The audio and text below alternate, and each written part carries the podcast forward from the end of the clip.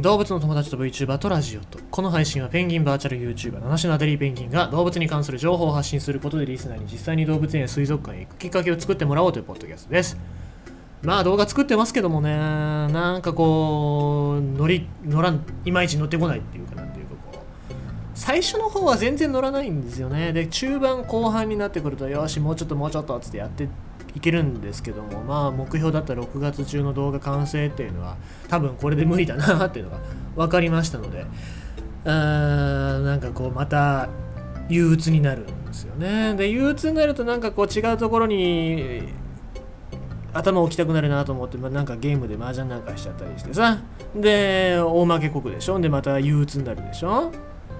でもね寝ようとか思っても寝ちゃいたくなるんですけども寝たらもうなんか今日おしまいもう寝たら死ぬような気がしたんで、えーもうとりあえず起きとこうと。今日一日はとりあえず編集ソフトを見つめてと見つめ合っておこうと思って、えーいるわけなんですけどもまあ金曜日がしばらく休みですからそういうの生かしてちゃんと作りたいななんて思ってます。えー、っとねまあだからあと買い物でも行こうかな。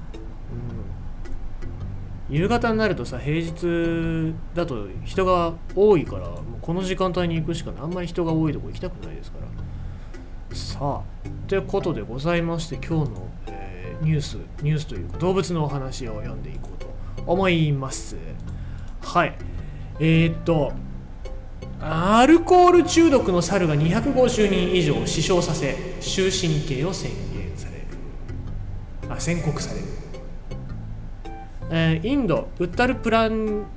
デーシュ州の、えーミルザプール地区。めんどくさいね。インドの名前ってめんどくさいんだよな。で3年前に発生したアルコール中毒の猿が人を襲った事件で捕獲された猿について当局は猿が死ぬまでケージの中で飼育することを決定しました。その理由について当局は3年以上経過しても凶暴性が改善しないためと説明しています。どういう話なのかというとそのミルザプール地区にその密教のタントラっていう、まあ、宗教があるんですけどそこの信者がペットとしてその猿を飼っておりましてでその飼育主飼い主から強い酒を与えられていたとのこと。しかし飼い主の死亡により自由になると多くの人に危害を加えるようになりました。でこいつは名前をねカルカルア。カルアのカルアかな。という名前なんですけども、まあ、酒っぽい名前だよね。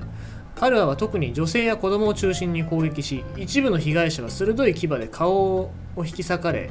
えー形成手術が必要になるほどの大怪我を負いました。また噛み傷が原因で一人の男性が死亡していますと。いうことなんですね。まあ何猿なのか分かんないんですけども、まあ、おそらくニホンザルと一緒に一緒の種類のマカク系だと思いますけど、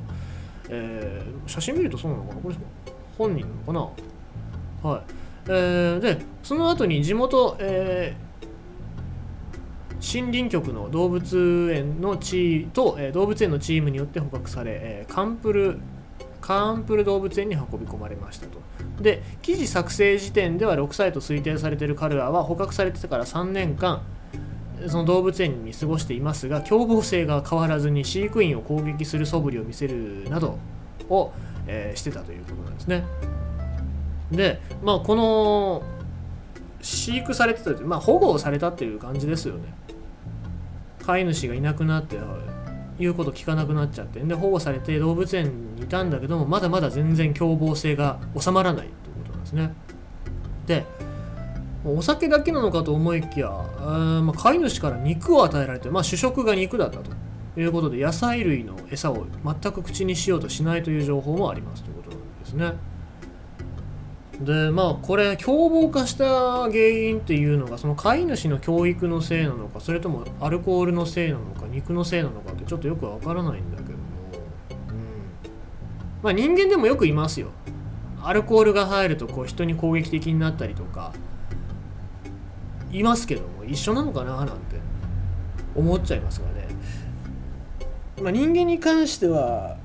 アルコールが悪いのではなくてアルコールがその人の素性を暴くっていうふうに言われますので、まあ、悪いのはアルコールではないって言われますけども猿の場合は分かりませんからねアルコールのせいだったりするのかもしれない。それでなんか禁断症状か何かが出てるのかもしれないっていう話あとは肉食肉肉を食べさせることによって何かその性格を猿の性格って変わるのかなってちょっと気になるところですね。そう考えたら人間だって猿なわけですから肉が主食の人ってもしかして切れやすかったりとかってそういう風になるのかなってちょっと興味がありますね。もっとひどいのはビールとか酒と肉っていう組み合わせが大好きですっていう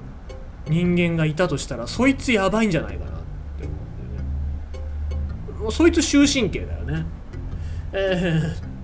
だから分かんないけどもその辺がちょっと気になるなっていうところとまああとカルカルーは君なのか3なのか分からないんですけどカルーアに関しては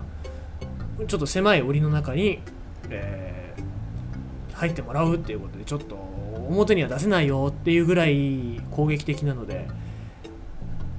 まあ、彼は、え、っとそうですね大体2 30年いきますよねお猿さんは。だから6歳。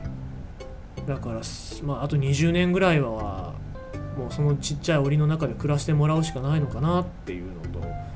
食性が変わればそういう性格も治っていくのかななんて思ってますが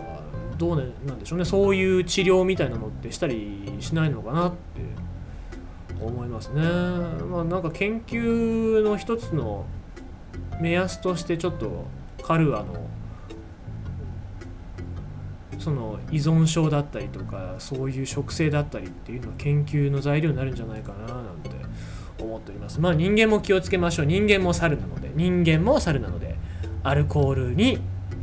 気をつけましょう。ということで今日はこんなお話でした。